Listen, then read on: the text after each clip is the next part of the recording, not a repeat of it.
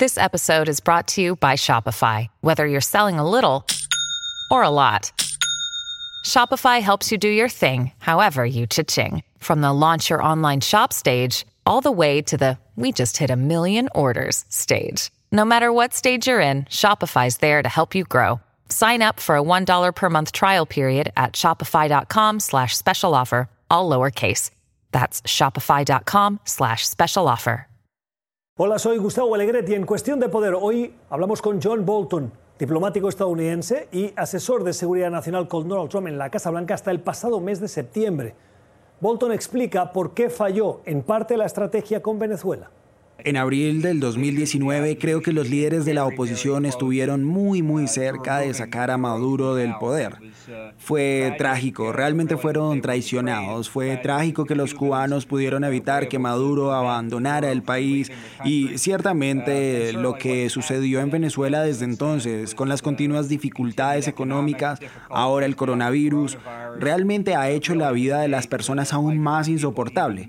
Así que no, todavía no hemos removido a aún a Maduro, eso es claro, pero creo que el espíritu de la gente sigue siendo fuerte y creo que la oposición a Maduro, particularmente en este hemisferio, sigue siendo muy fuerte. Creo que pudimos haber hecho más cosas, probablemente más cosas de las que debimos haber hecho en 2019, pero nadie pensó que esto sería fácil cuando comenzamos, especialmente la oposición. Recuerdo claramente que dijeron, mire, si no nos movemos contra Maduro ahora, en enero de 2019, es posible que nunca tengamos otra oportunidad.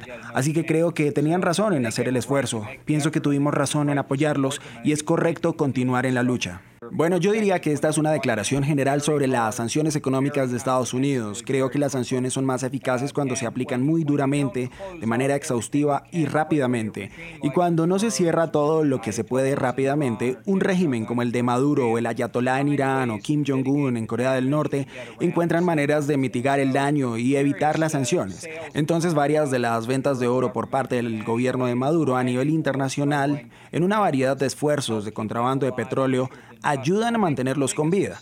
Deberíamos haber sido más duros. Creo que el mayor error que cometimos fue no haber cortado antes el flujo de narcóticos ilegales en las ganancias que Maduro y las figuras del régimen superior obtuvieron de eso. Esta fue parte de la conversación que tuvimos en el programa Cuestión de Poder, que se emite de lunes a viernes a las 6 de la tarde en Ciudad de México, 8 en Bogotá y Quito y 10 en Montevideo y Santiago en NTN 24.